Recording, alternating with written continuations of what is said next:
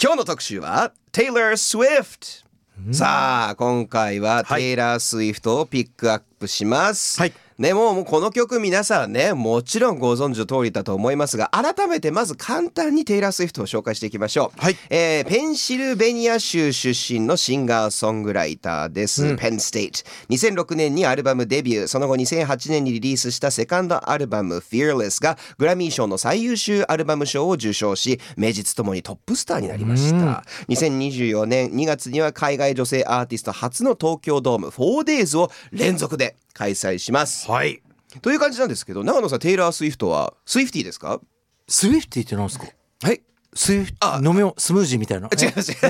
うななんす かちょっとスイフティーを言っ本ちゃう当本当に今わかんないやごめんなさいあのテイラー・スウィフトファンのことをスウィフティっていうの確かスイフティって言すいげますえよ僕はテイラー・スウィフト分かったつもりでいたら勘違いでした先ほどディレクターさんとか確認したら、うん以前 NHK で10年前ぐらいに「アイカーリー」っていうはいはいはいキッズ向けのコメディ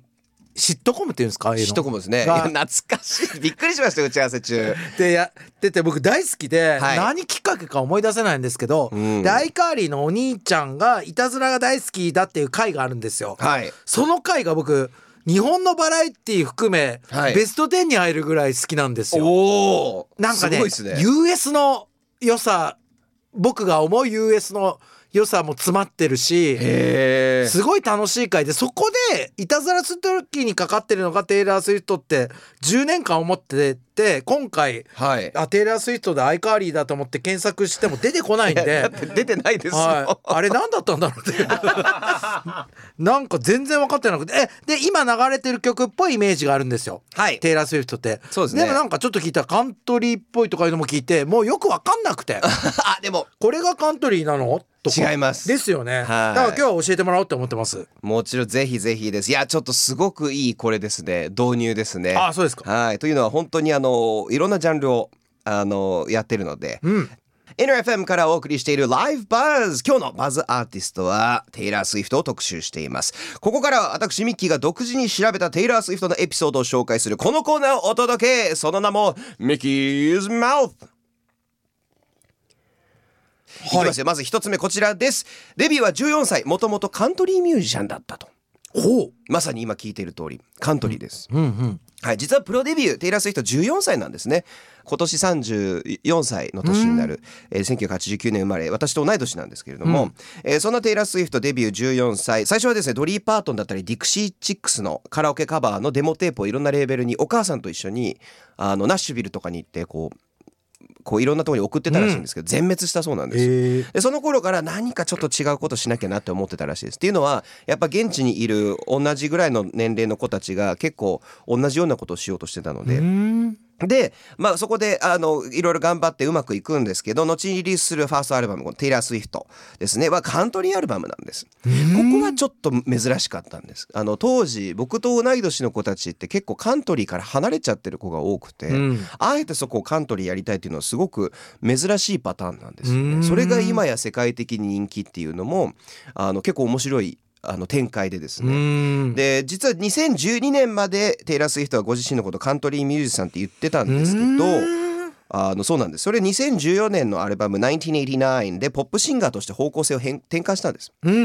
んうん変えてであの、まあ、今や大ヒットしてるというでちなみになんですけどこれ面白いんですけどカントリーとはちょっと違いますけど初めてギターで弾いた曲は「シックスペンス・ナン・ザ・リッチャー」の「キス・ミー」だそうですえー僕ちょっと詳しくないんですけどあのそれ絶は対聞いたことあります「キス・ミー」ってやつですあのへ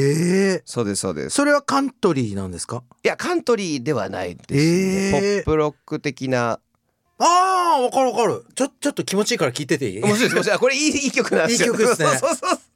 あー全然知ってるえちょっと待ってびっくりしたこれありがとうございますなんですけど、はい僕もっとな僕的にね、はい名前を知ってるミュージシャンのなんかの曲って思ってましたああこのごめんなさい興味がそっちに行っちゃったんだけどいえいえ大丈夫ですシよックスペンス・ナンザ・リッチャーっていう方はバンドですかバンドです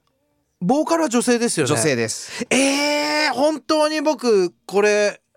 なんだろうなシェ,、まあ、シェリル・クローではないけど、はいなんかその辺の誰かと思ってましたあめちゃくちゃ有名な歌じゃないですかあ超有名ですえー、ありがとうございます、はいむしろこの拾いもの嬉しいですあよかったですこの曲知らないとシックスペンスナンザリッチャー知らなくて僕、あよかったです、ええ地獄へと言ってましたもん地獄へ死んで天国は行きそうにないんで、はい、地獄へと言ってまし た多分死んでいやいや地獄へいや 天国へって大丈夫です今表現するのが生意気に感じて 自分の生き様的にえー、シックスペンスナンザリッチャーなんだこれそうなんですでその「キスミこの曲をですね、えーテイラー・スウィフトは初めてギターで弾いたというこれコンピューター修理業者のおじちゃんに教えてもらったそうですコードの押さえ方をミッキーに一つだけ聞きたいんですけど、はいカントリーミュージックっていうのは、はい日本で言うとどういうことをやってる若者になっちゃうああ日本で言うと、えー、民謡演歌演歌です演歌なんだって考えればいえ完全にい演歌です完全に演歌でいいんだ演歌ですはいえじゃあですよ、はいまあまあちょっと違うけど意味合いは、はい日本で言うとテイラー・スウィフトは演歌歌手でデビューって感覚でいいです価か格でいいです Rに ?R&B 歌手っていうよりは私は演歌歌手ですみたいな。そんな感じです雰囲気的にはへーあーなんか言いますよね。桜井麻也さんはいはいああそうです桜井麻也さんみたいなそうですそうですそうですそうええありがとうございます。それ聞いとくとちょっと面白いですね。はいなるほどなるですほこれどが。まずテイラーの始まりです、はいさあ続いてもう一個いきますミッキーズマウス二つ目のトピックはこちら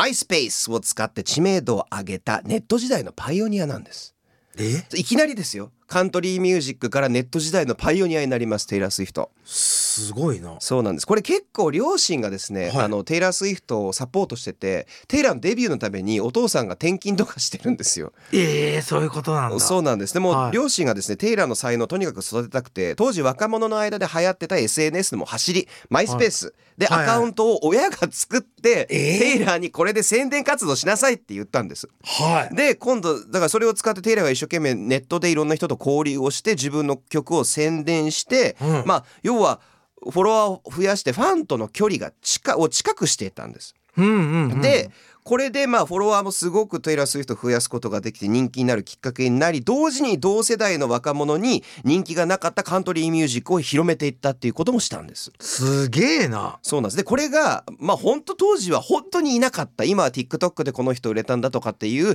時代を築き上げてきた人で、うんやっぱりテイラーってファンとの距離がとっても近いんです。うんうでん今もですね今もっていうかちょっと前ですけど1989あの、2014年のアルバムですね、うんの発売直前にファンを100人ぐらい自宅に呼んで手作りクッキーを焼いてアルバムを聴かせて感想会をしたらしいですパーティー。すごいな。はい、お泊まり会をしたらしいです。もう配信してる人の走りですよね今の。本当にそうですね。っていうことですよね。はい。これ本当そういうアメリカもわかるミッキーにもう一個質問なんですけど、はい。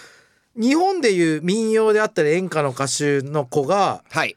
こうファンを増やすためにそういうアカウント作ってもなかなかう受けにくいと思うんすうんよ、うんうんその拒否反応を示すと思うんですねなるほど若者たちは。はい。いや R&B とかポップスじゃないじゃんって、うんなんでカントリーミュージックをやってる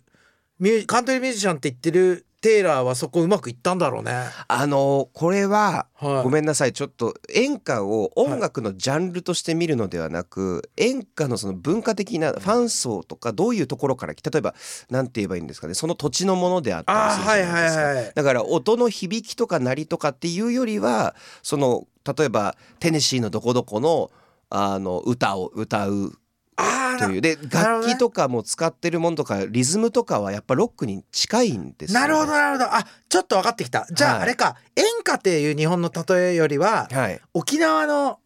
音楽とかに近い、まあかもしれないでいはやんかもしれなんかちょっそうとロックの要素もあったりそれこそ島歌とか、はいザ・ブームのはい昔ヒットしたんですよちゃんとまあだから民謡の方が近いのかもしれないです民ね謡の方が近いね、はいってことよね、はいあなんか分かってきたまだしなたんか流行り方とか文化的な部分は演歌寄りなんですけどなるほどサウンドは民謡って言ってもまあ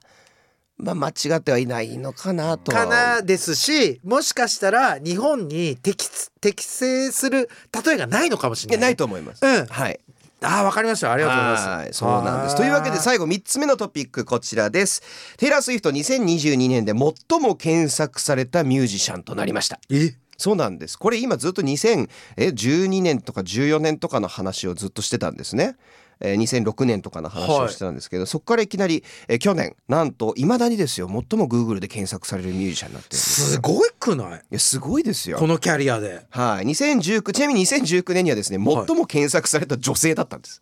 女性はい、すごいなすごいんですよ。まあ理由は様々あると思うんですけど、はいこれがあの長野さん最初におっしゃってたことでつながるんですけど、はいまずメディアに対してすごくオープンに話すことによって、まあ話題に耐えないといい意味でですけど、うんうんうん話題に耐えない、うんもう一個はですね音楽のジャンル問わないんですよテイラーって。あそうなのではそカントリーだけどはい、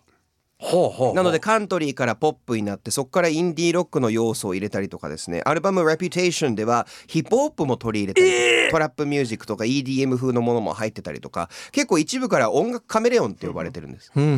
んなのでやっぱりこうどこにもいる神出鬼没テイラー・スウィフトなんです。な坂本冬美さんみたいなことがねだからあー坂本冬美さん昔今の清志郎さんとそうですよそうユニットやったりとかあれいいですよねははい。いまあだまあかそらの直接の例えに近いのはそういう感一じそういう感じですよね、はいはいそうなんです。あとやっぱり今やっリスナーの若者たちのか感覚が進化してるから、うん、演歌の方とかも受け入れやすいそうですねじゃないですかはい。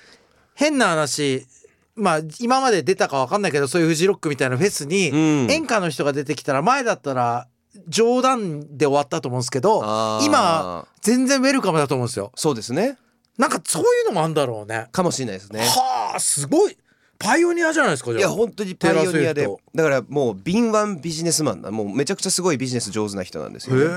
へで音楽としてもさとても才能があるというえはいはいというわけで今日のバズアーティストテイラー・スウィフトを特集してきましたが長野さん改めてテイラーのことを、えーで深掘りしてからいかがですかいやなんか思ってた人ではなかったですねおーいい意味で、うんうんなんか思ってた一人のポップス歌手以上でも以下でもないというと失礼ですけど、うんそしたらカントリーミュージシャン出身ではいポップスをやるために転身した人って思ってたんですうんよ、うんうんうんそれどころかそのさっきも言いましたけどパイオニアなんだなって思ってはいだからこれいずれ五代夏子さんみたいにその詐欺防止の CM とかまでやるのかなと思って、本当にそうもですうねそういうなんか、はいなんていうの啓蒙活動というか、はいそういう社会的なこともやりやってんのかも、まあいろいろやってるかもしれないですねやってそうですよねそうですねまあ今もうカルチャーアイコンなのでポップアイコンなのでなんかそういう若者の助けになるような活動とかもうんやるんでしょうねやってんでしょうねいやなんかねすごいファンになりましたああ、はいよかったです、はいさあ改めてテイラー・スウィフトは2024年2月7日から10日まで海外女性アーティスト初の東京ドーム 4days を連続で開催しますスタートはそれぞれ午後6時です